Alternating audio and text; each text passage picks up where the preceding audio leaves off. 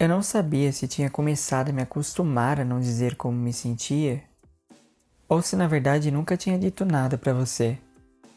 Existia um medo correndo pelo meu corpo na mesma velocidade que o sangue. Um medo de você não estar mais comigo. De novo. Mas eu não tinha o que dizer enquanto você estivesse comigo. Ou tinha?